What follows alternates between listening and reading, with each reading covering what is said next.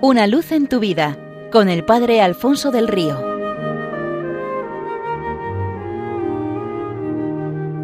Un cordial saludo para todos los oyentes de Radio María desde el Seminario Diocesano de Getafe. Cuentan que aquellos dos amigos se llamaban Frank y Ted. Tenían 20 y 19 años respectivamente. Siempre habían estado juntos desde la escuela primaria y juntos decidieron alistarse también en el ejército. Cada uno de ellos prometió a la familia del otro que cuidaría de su hijo.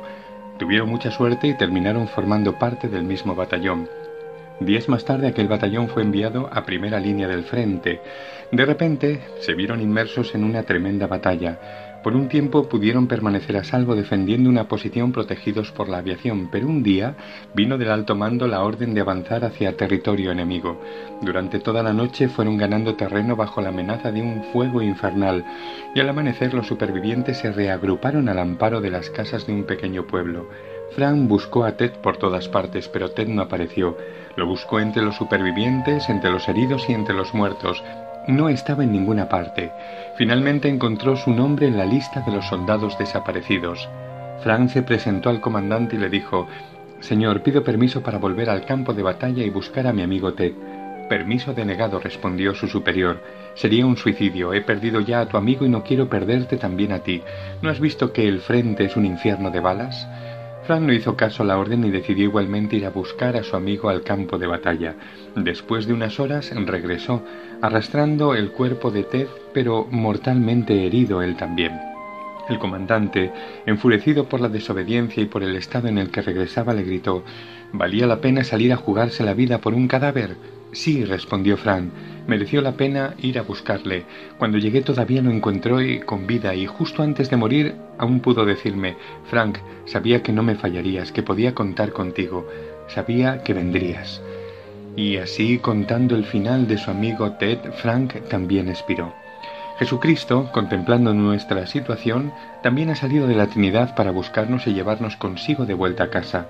Y en nuestro caso la petición no solo no ha sido denegada, sino que al contrario, Dios ha decidido dar respuesta a nuestra situación de enfermedad, de sufrimiento y de miseria, diciendo, hagamos redención. Como el soldado de nuestra historia, el Señor, llevando a cada uno en su corazón, se ha lanzado al campo de batalla del mundo para cargar sobre sí con nuestras dolencias. También nosotros podríamos decir como el soldado Ted al ver llegar a su amigo, Sabría, sabía que vendrías, que no me dejarías tirado en esta situación.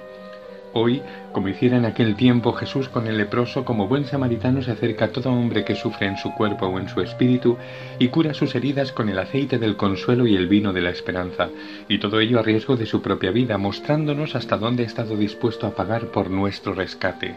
Cuentan también que la princesa Alicia, la segunda hija de la reina Victoria de Inglaterra, tuvo tras muchas dificultades ocasionadas por su poca salud un hijo al que quiso con locura, pero sucedió que cuando el niño tenía cuatro años de edad, este contrajo una enfermedad mortal conocida como difteria negra. Era una enfermedad gravísima y altamente contagiosa. Los médicos que atendían al niño, conscientes también de la escasa salud de la madre, le advirtieron de que no se acercara a su hijo por el enorme riesgo que corría. Sin embargo, aquella petición era imposible para una madre que no deseaba otra cosa sino estar junto al hijo para cuidarlo en una situación tan difícil. Consciente del peligro que corría, solía quedarse horas sentada en un rincón del dormitorio alejada de la cama del niño, mirándole con infinita ternura.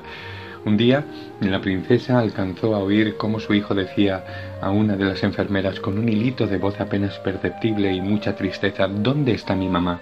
¿Por qué nunca viene a verme ni a darme un beso como antes? ¿Es que ya no me quiere porque estoy enfermo?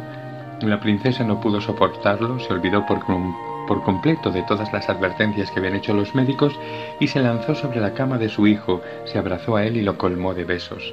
Y como era de esperar, Alicia contrajo la misma enfermedad del crío y en cuestión de semanas fallecieron madre e hijo.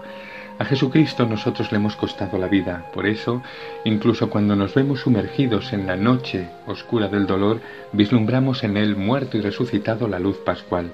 ¿Y cómo responder un amor así de grande? Pues solamente cabe una forma, ser suyos, solamente suyos, totalmente suyos y para siempre suyos.